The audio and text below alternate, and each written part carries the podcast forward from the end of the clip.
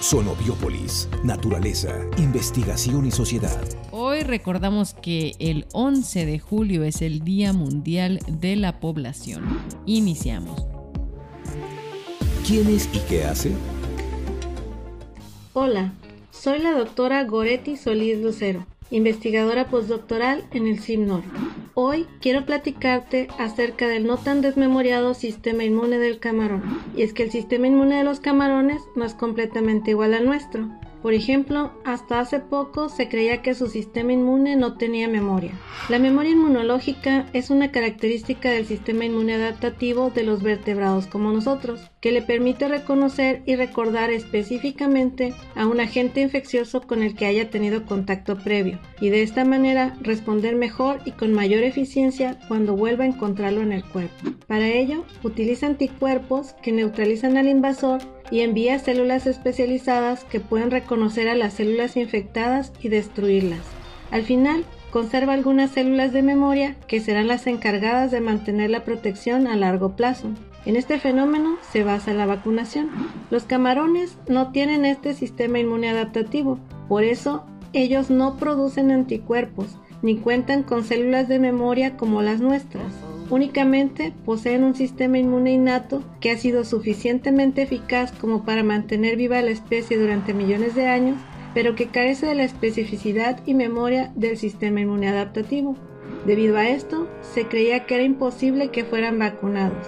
Eso es lo que se creía, porque gracias a múltiples observaciones de organismos invertebrados como moscas y camarones que respondían mejor a una segunda exposición a un microorganismo comparado con aquellos que eran expuestos por primera vez, se empezó a sospechar que el sistema inmune innato es más sofisticado de lo que se pensaba y que puede desarrollar una especie de reconocimiento y memoria alternativa.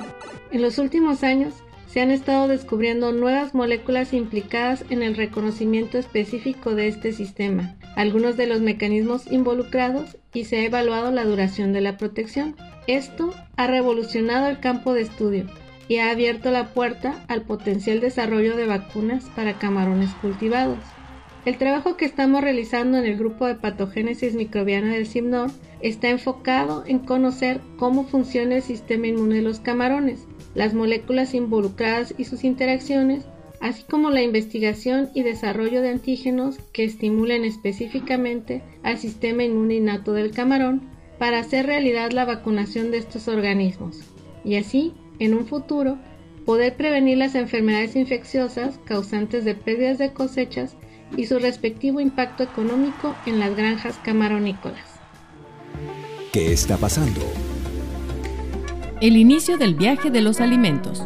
La boca de los mamíferos puede ser diferente en forma y color, pero en general se encuentra situada en el rostro, por debajo o delante de la nariz. La boca es una cavidad que se cierra y abre a voluntad y en la que se realiza la maceración de los alimentos. Está constituida por la bóveda palatina, dientes, lengua, labios, mejillas, velo del paladar y faringe. Existen unas estructuras llamadas arcos alveolodentales que la subdividen en dos porciones, una anterolateral vestíbulo, donde se ubican las mejillas, cara interior de los labios, encías y el orificio bucal del conducto parotidio. La otra porción es la interior o cavidad oral, donde está el istmo de las fauces, la base de la lengua, la úvula, las tonsilas o amígdalas y es donde se conecta la faringe. Los labios son la estructura más externa de la boca. Están conformados por piel y contienen muchas terminaciones nerviosas, es decir, son muy sensibles al tacto. Los labios de los mamíferos son diferentes entre las especies. En varias de ellas son usadas como herramienta debido a que tienen sensibilidad, pueden ejercer presión selectiva, tienen amplia movilidad y la piel que los recubre puede ser de grosores diferenciales. Este conjunto de características les ayuda a escoger los alimentos que van a ingerir como si fuera un apéndice. Si deseas saber más de este tema, visita la columna Somos Mamíferos en dicit.com por Alina Monroy Gamboa y Sergio Ticul Álvarez, CIPNOR. El Centro de Investigaciones Biológicas del Noroeste, con la participación de los centros CONACIT, presentó Sonobiópolis, un espacio para la comunicación de la ciencia.